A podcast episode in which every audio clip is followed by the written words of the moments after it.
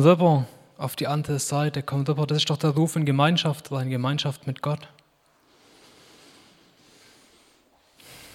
Das letzte Mal, wo ich hier war, da lag mir auch das Thema Gemeinschaft auf dem Herzen. Und zwar einfach mal anzuschauen, was schreibt denn die Bibel darüber, wie Gott Gemeinschaft hat in seiner Herrlichkeit um sich herum. Da gibt es ja ein paar Stellen, die uns davon berichten. Und wie wir sehen, wie um Gott herum die Wesen, die Gott umgeben, wie die gelenkt sind vom Geist von Gott und wie die vom Geist von Gott in eine Richtung gelenkt werden, Gott zu folgen, Gott zu dienen, Gott zu umgeben. Wir umgeben ist von Wesen, von, von den Ältesten, von, von Engeln, die, die alle vereint sind in, in einer Ausrichtung, weil sie Gott anbeten wollen. Das macht die eins. Wir sehen die Gemeinschaft, die beschrieben wird von Gott und Jesus, wie, wie, wie es beschrieben wird, wie ein Mensch mit seinem Wort die Art und die direkteste Art und Weise, wie ein Mensch sich offenbaren und zeigen kann, genauso zeigt sich Gott durch Jesus.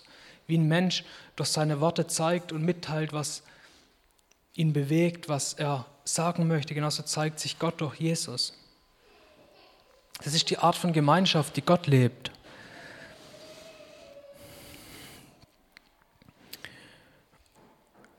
Die, die, die Ehre, die sie sich gegenseitig geben, Gott und Jesus gegenseitig, verherrlichen sie sich und stellen sie sich in den Mittelpunkt.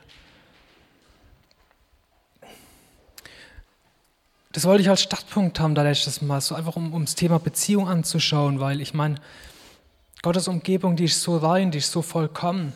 Und da ist doch gut, erstmal von uns Menschen wegzuschauen und zu gucken, okay, wie lebt denn Gott selber Beziehung? Wie hat sich Gott Beziehung denn gedacht? War doch seine Idee. Und genau aus der Gemeinschaft, die Gott hat, aus der Beziehung, die er lebt, aus der raus geht eine Stimme, lass uns Menschen machen, uns ähnlich.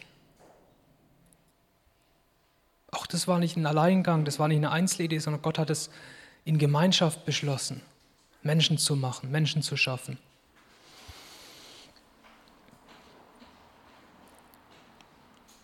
Und wie der Mensch entstanden ist, ist so anders wie, wie das Entstehen von der anderen Schöpfung. Bei der übrigen Schöpfung hat Gott gesprochen und es ist entstanden. Ein Mensch, den hat, hat Gott von Hand geformt, aus Staub, und hat ihm selber das Leben eingehaucht. Das ist so anders, so, der Mensch ist aus Beziehung heraus entstanden überhaupt. So hat Gott einen Mensch geschaffen. Das ist der Ursprung vom Mensch aus Beziehung. Schau mal, wenn, der, wenn Adam zum, zum Leben erwacht ist, hat doch direkt Gott als sein Gegenüber gehabt, der ihm unmittelbar sein Leben eingehaucht hat. Das war so direkt.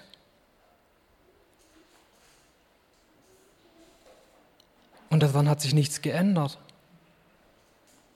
Der Atem, der uns im Leben hält, ist immer noch der Geist von Gott. Bei jedem einzelnen Menschen. Das ist das, was den Mensch von bloßer Materie trennt. Wenn der Geist von Gott weg ist, bleibt nur noch Staub übrig. Das, was dem Menschen Wert gibt, das, was den Menschen zum Leben bringt, ist der Geist von Gott, der in jedem Menschen drin liegt, der ihn zum Leben erweckt.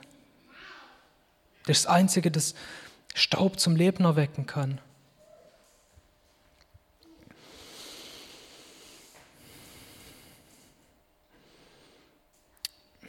Man, manche Leute, ich habe schon gehört, ja, in Gesprächen mit Leuten, denen, denen fehlt so eine, eine Mutterfigur irgendwie in der Bibel. Die suchen da drin sehen, ja, da gibt es doch irgendwie gar nicht so wirklich eine Mutter und das fehlt ihnen. Und ja, man sieht immer nur Gott, einen Vater und das schieben sie natürlich auf eine schreckliche patriarchale Gesellschaft und was ich was alles. Aber wenn wir die Schöpfungsgeschichte anschauen, schau doch mal, was für eine Mütterlichkeit Gott in die Erde reingelegt hat in die Schöpfung, mit dem er einen Mensch umgeben hat, in den Garten Eden, wo einen Mensch reingesetzt hat.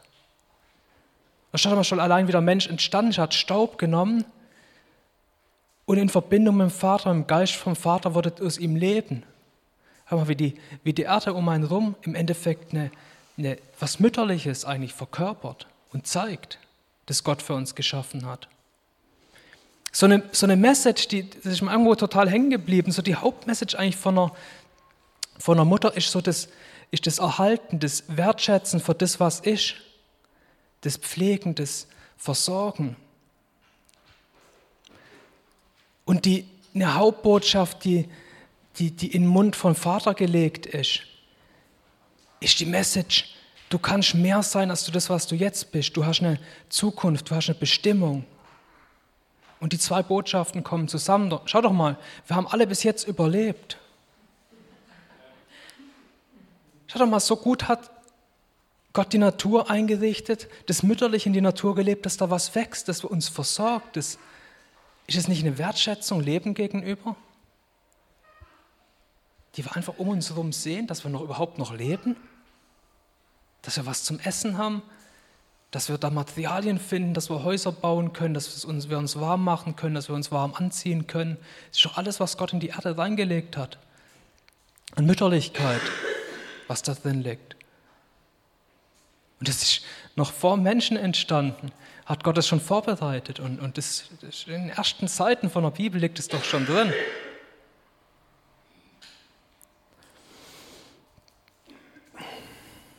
Aber der Mensch, der hat das Vertrauen in Gott eingetauscht gegen, gegen den Wunsch zu wissen, gegen den Wunsch zu erkennen, gegen den Wunsch selbstständig zu sein. Und genau da ging doch die unmittelbare Beziehung durch den Geist von Gott verloren. Der Geist am Menschen am Leben ist immer noch der Geist Gottes, aber er ist nicht mal in Verbindung mit Gott. Deswegen hat er seine Unendlichkeit verloren.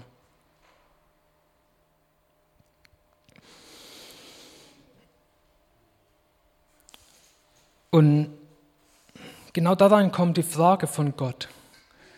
Wo bist du? Die Frage, die Gott Adam stellt und die Frage, die hört nicht auf nach Adam. Die Frage ist immer noch aktuell. Die steht immer noch im Raum, Mensch, wo, wo bist du? Wir sehen schon in der frühen Geschichte, wie Menschen unterschiedliche Antworten hatten, wie Noah eine Antwort hatte auf die Frage, wie Abraham darauf eine eigene Antwort hatte, wie Mose eine Antwort hatte darauf.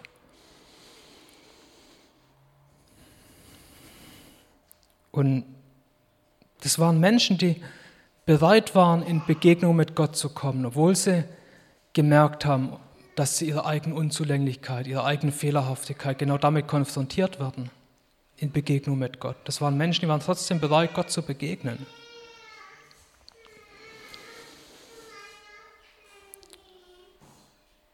Und genau da kommt der Aspekt rein, der auch schon anfängt, direkt nach dem Sündenfall, die Bedeckung. Der Mensch hat direkt gemerkt vom Sündenfall, er braucht irgendwie Schutz, er braucht eine Bedeckung. Irgendwas stimmt da nicht. Gott hat ihm dann eine gegeben, die besser war, als was er sich selber geschaffen hat. Aber trotzdem war es einfach eine Sache, die zudeckt. Es war nicht wirklich was repariert, es war nicht wirklich was geheilt, aber es war was zugedeckt. Und so hat unter dem unter der Eigenschaft von, von dem, das, was zugedeckt ist, konnten Menschen mit Gott Beziehung leben. Durch die Zeit weg. Das sehen wir zum Beispiel bei im 2. Mose 33.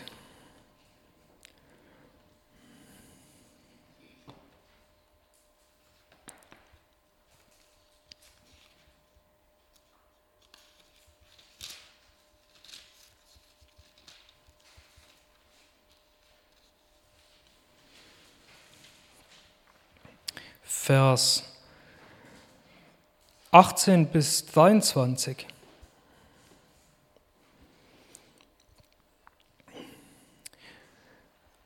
Also Mose ist in, im Austausch mit Gott und äh, das sagt er im Vers 18. Er sagte aber, lass mich doch deine Herrlichkeit sehen. Er antwortete, ich werde all meine Güte an deinem Angesicht vorbeigehen lassen und den Namen Yahweh vor dir ausrufen. Ich werde gnädig sein, wem ich gnädig bin, und mich erbarmen, über wen ich mich erbarme. Dann sprach er, du kannst es nicht ertragen, mein Angesicht zu sehen, denn kein Mensch kann mich sehen und am Leben bleiben. Weiter sagte der Herr, siehe, hier ist dein Platz bei mir, da sollst du dich auf den Felsen stellen. Und es wird geschehen, Wenn meine Herrlichkeit vorüberzieht, dann werde ich dich in die Felsspalte stellen und meine Hand schützend über dich halten, bis ich vorübergegangen bin. Dann werde ich meine Hand wegnehmen und du wirst mich von hinten sehen, aber mein Angesicht darf nicht gesehen werden. Schau, wie hier Gott Mose den Wunsch so nah erfüllt wie möglich. Und trotzdem ist da die Bedeckung da, der Schutz, den Gott darüber hält, weil die so direkte Verbindung zwischen Gott und Mensch nicht mehr möglich ist.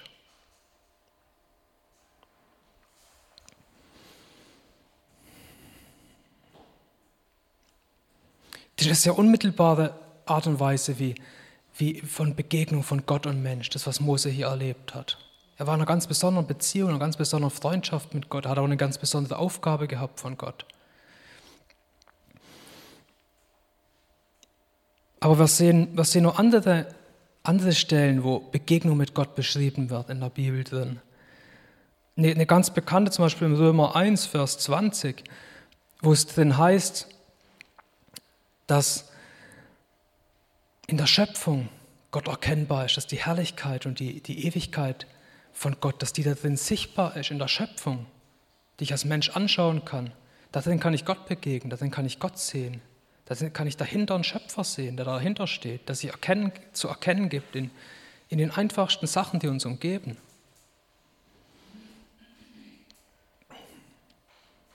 Da gibt es aber auch den Blick ins Innere, wie der Prediger im, im 3 Vers 11 schreibt, dass Gott die Ewigkeit im Menschen ins Herz gelegt hat.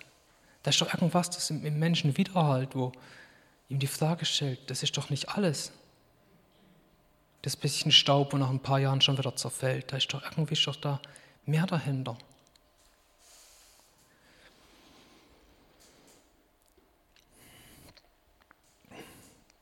Da ist der Vers in, in Sprüche 20, Vers 27, wo es drin heißt, dass der Geist Gottes eine Lampe ist vom Körper vom Mensch, das Innere durchleuchtet. Schau mal, der Geist vom Mensch, der ist eine Leuchte, die von Gott gegeben ist. Heißt es in dem Vers drin. Auch da ist was Göttliches im Mensch drin, selbst im Mensch drin, der nicht in Verbindung mit Gott lebt, bewusst. Selbst in dem ist das Licht reingegeben von Gott. Das Leben, das wir haben, das ist ein Licht von Gott. Selbst wenn es gegenüber dem, wie es Gott mal gedacht hat, nur ein kurzes Aufflackern noch ist und wieder vergehen, aber trotzdem ist es ein Licht von Gott und was Erkennbares von Gottes Leben, das Gott in uns reingelegt hat. In jeden einzelnen Mensch, der zum Leben kommt, ja.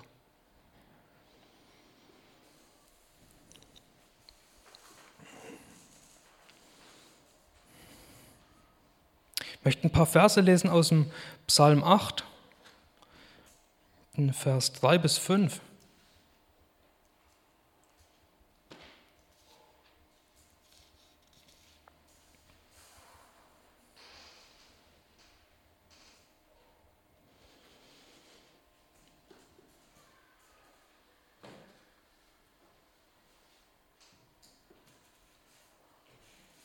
Nee, ab Vers 4, Vers 4 bis 5, äh, 4 bis 6. Wenn ich anschaue deine Himmel, deiner Finger Werk, den Mond und die Sterne, die du bereitet hast. Was ist der Mensch, dass du sein gedenkst und des Menschen Sohn, dass du dich um ihn kümmerst? Denn du hast ihn wenig geringer gemacht als Engel, mit Herrlichkeit und Pracht krönst du ihn.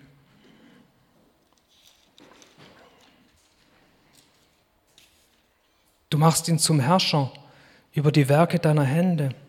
Alles hast du unter seine Füße gestellt.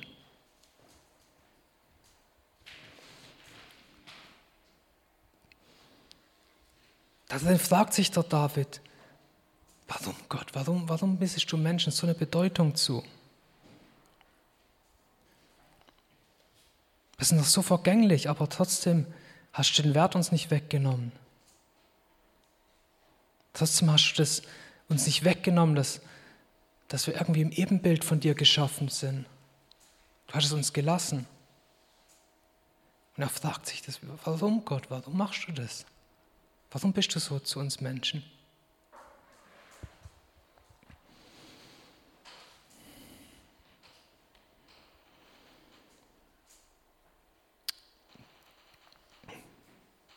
Die Frage, warum Gott erwählt, warum Gott sich ich meine, einmal insgesamt ist Gott zur ganzen Menschheit gut. Ich meine, so wie wir miteinander umgehen, wir Menschen, so wie wir Menschen mit der, unserer Umwelt, unserer Natur umgehen, die uns umgibt,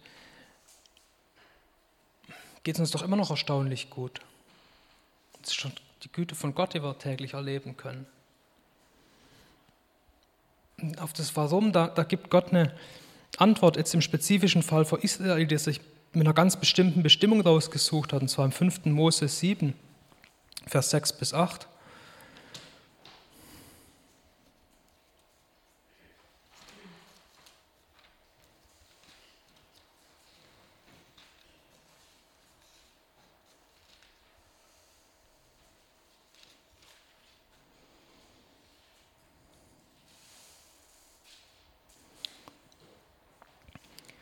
Denn du bist dem Herrn, deinem Gott, ein heiliges Volk. Dich hat der Herr, dein Gott, erwählt, dass du ihm als Eigentumsvolk gehörst, aus allen Völkern, die auf dem Erdboden sind. Nicht, weil ihr mehr wert als alle Völker hat der Herr euch, nicht weil ihr mehr wert als alle Völker hat der Herr sich euch zugeneigt und euch erwählt. Ihr seid das geringste unter allen Völkern, sondern wegen der Liebe des Herrn zu euch und weil er den Eid hielt, den er euren Vätern geschworen hat, hat der Herr euch mit starker Hand herausgeführt und dich erlöst aus dem Sklavenhaus, aus der Hand des Pharao, des Königs von Ägypten. Und der Vers, der beschreibt es so schön. Es ist nicht, es ist nicht verdient vom Menschen, der, der ihn in eine Position bringt vor Gott. Das ist Gottes eigener Entschluss, das ist Gottes eigener Plan, das ist Gottes eigene Sicht, die er auf Menschen hat. Und ganz souverän Entscheidungen trifft und sagt so, hey, ich habe da was vor. Das ist die Stimme vom Vater. Das, wo Olga und, und ihr Mann da waren, uns erzählt haben. Schon im Lobpreis vorher an dem Sonntag, ich hatte so eine Begegnung mit, einfach mit der Väterlichkeit von Gott, das zu sehen, weil das ist doch genau die Stimme, die rausruft. Genau die Stimme, die in Zustand reinkommt, der, manchmal so schrecklich aussieht, so übel aussieht, aber sagt so, ich habe da eine Zukunft für dich. Ja, du stehst hier und das ist kein guter Platz und vielleicht bist du da dann auch selber schuld. Gut möglich. Vielleicht haben auch Umstände dazu geführt, aber du stehst, wo du stehst, aber ich habe da einen Weg für dich. Es muss nicht so bleiben. Das ist die Haupteigenschaft, die ich sehe in der Stimme vom Vater. Genau das Rausrufen in eine bessere Zukunft. Das Rausrufen zu, zu Potenzial, das Gott reingelegt hat. Und genauso macht das im Volk Israel. Er kommt zu ihnen und sagt, ich habe was Besseres für euch, als als Sklaven zu leben. Und er macht sich auf den Weg mit ihnen, er bleibt dran, geduldig.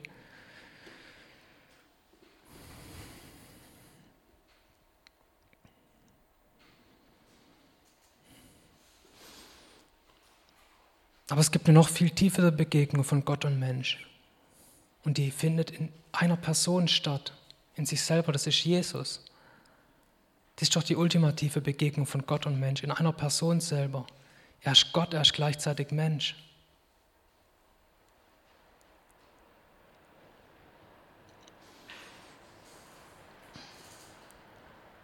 Und genau durch ihn, Jesus, ein Mensch von Beziehung, von Beziehung mit Gott, von Beziehung im Heiligen Geist, von Beziehung mit Menschen um ihn herum. Genau durch den Mensch fängt Gott ein Wiederherstellungswerk an von Beziehung.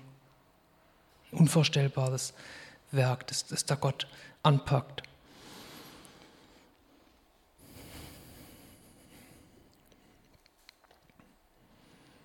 In Johannes 1, Vers 9 bis 14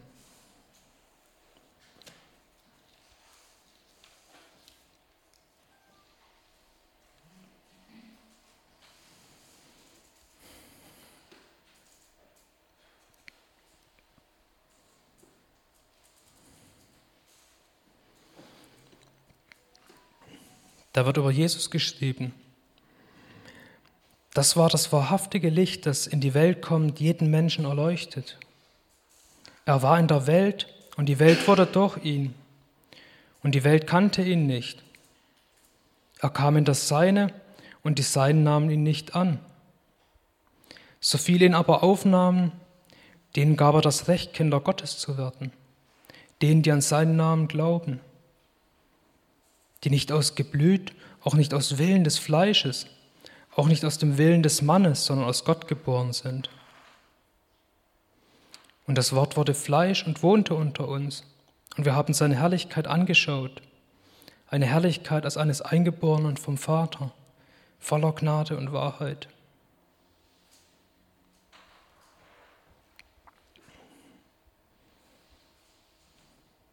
Das ist Jesus. Und das ist die Art und Weise, wie er begegnet. Voller Gnade und voller Wahrheit. Er, er nimmt nichts weg an dem miserablen Ist-Zustand. Er deckt es nicht zu. Dieses Kreuz, das ist die offensichtlichste Darstellung von dem miserablen Zustand, in dem wir als Menschen stehen. Eine Darstellung von dem üblen Zustand von Beziehung zwischen Gott und Mensch, dass da was überhaupt nicht passt. Da steht das Kreuz dafür, das symbolisiert das Kreuz, es zeigt das Kreuz, dass da was überhaupt nicht stimmt.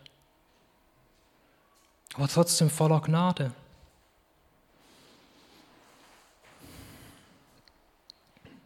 Und hier ist doch, am Kreuz ist doch der Ort, wo der, genau der Strom von Blut, wo der anfängt, wo der ausfließt.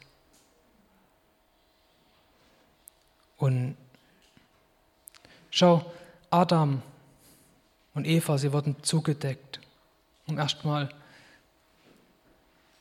die Sache, die nicht gepasst hat, zu bedecken. Schau mal dann, was waren die ganzen Opfer im Alten Testament, die auch einfach ein Zudecken waren von Schuld. Ey, wir lassen es jetzt erstmal gut sein, aber Gott wusste, okay, er ist dran, er kümmert sich um die Lösung, hat sich schon lange vorausgesagt, er hat sich seinen Weg, auf seinen Weg gemacht mit Menschen, mit dem Volk Israel. Aber die Probleme waren erstmal einfach zugedeckt.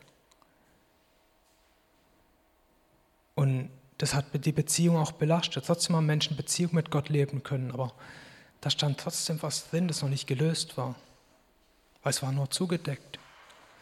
Und hier ist Jesus und hier geht der, der Strom aus, von dem du, Bärbel, geredet hast. Und der Strom, der deckt nicht einfach nur zu, sondern der wäscht. Der wäscht rein. Der lässt das vollkommen Neues vorkommen. Etwas, das nicht zugedeckt werden muss. Da kommt eine komplett neue Schöpfung raus, die ohne eine Verhüllung Gott begegnen darf. Da entsteht im Geisten was Neues, das in direkter Verbindung mit Gott leben darf. Ohne vorgehaltene Hand, ohne, ohne Bedeckung, ohne dicke Zeltdecken drüber wie über dem Heiligtum, das Israel für Gott gebaut hat in der Wüste.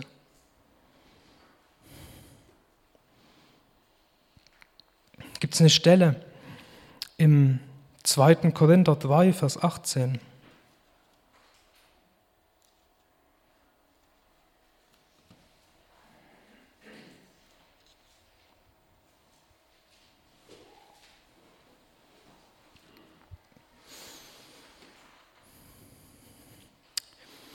Wir alle aber schauen mit aufgedecktem Angesicht die Herrlichkeit des Herrn an und werden so verwandelt in dasselbe Bild von Herrlichkeit zu Herrlichkeit, wie es vom Herrn, dem Geist, geschieht.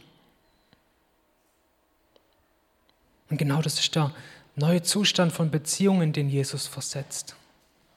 Das ist der neue Zustand von Beziehungen, in den wir kommen dürfen, wenn wir bereit sind, durch den Strom durchzugehen und sagen, ja, Stimmt, ich habe eine Menge Dreck am Stecken, aber ich vertraue darauf, dass die Gnade von Jesus reicht, mich vollkommen reinzuwaschen. Und ich kann in Beziehung mit Gott leben, ich kann in Beziehung mit Gott stehen. Es steht nichts mehr dazwischen. Ich kann mit einem offenen Gesicht kann ich Gott anschauen. Noch ist es eine geistliche Realität, die uns manchmal gar nicht so greifbar ist, aber das ist eine Wahrheit. Und es wird nicht allzu lang dauern, da werden wir es tatsächlich sehen, da werden wir ihm noch unmittelbarer begegnen. Das ist die Art und Weise, wie Gott Beziehung leben will. Ich meine, eigentlich ist das komplette Buch doch darüber, wie Gott seine Ärmel hochkrempelt und mit einer Menschheit, die sich von ihm weggewandt hat, Beziehung leben möchte.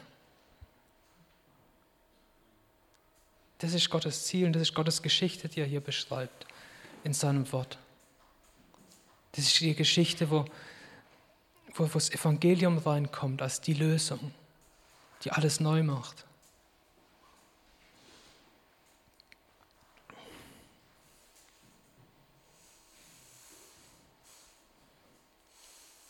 Ja, so sieht Gott einen Mensch und das vollkommen Neue, was er da schafft. Und ich glaube, es wäre gut für uns, wenn wir ein bisschen anfangen würden, davon zu glauben, dass da wirklich was Neues entstanden ist, weil weniger versuchen zu tun, irgendwas zu machen, sondern wirklich wahrzunehmen, das ist wirklich was Neues da. Und das wird sich im Tun auswirken, das wird sich in jedem Bereich vom Leben auswirken. Genau das, wenn das Bewusstsein kommt, dass wir wirklich reingewaschen sind, dass was vollkommen Neues ist, dass nichts mehr dazwischen steht, dass wir mit Gott Beziehung leben können, dass wir im offenen Gesicht Gott sehen dürfen. Ist das nicht herrlich? Ist das nicht wunderbar? Ich wünsche mir das für mich selber, weil ich merke, Begegnung mit Gott, das ist, was das Leben lebenswert macht, das Leben ein Ziel gibt, das die Orientierungslosigkeit, die Verwirrtheit wegnimmt, so um mich selber drehen, wenn ich hinschauen kann auf ein Gegenüber. dass Dinge, die im Moment schwer aussehen, denen ihre Last nehmen können, weil ich merke, dahinter, da wartet so viel mehr.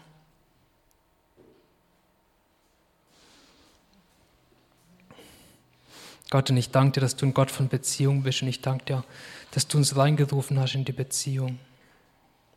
Ich danke dir, dass von dir alles vorbereitet ist, dass wir in der Beziehung leben dürfen, dass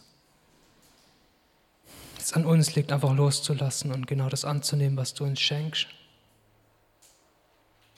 Wir können dazu nicht beitragen, wir können nichts zu deiner Gnade, zu deinem Geschenk beitragen, sondern wir können es nur annehmen, wir können unser Herz dafür aufmachen. Wir können uns vollkommen reinwaschen lassen von dir und es wahrnehmen, dass wir, da wir auf deine Vergebung vertrauen, rein sind, dass wir neu sind.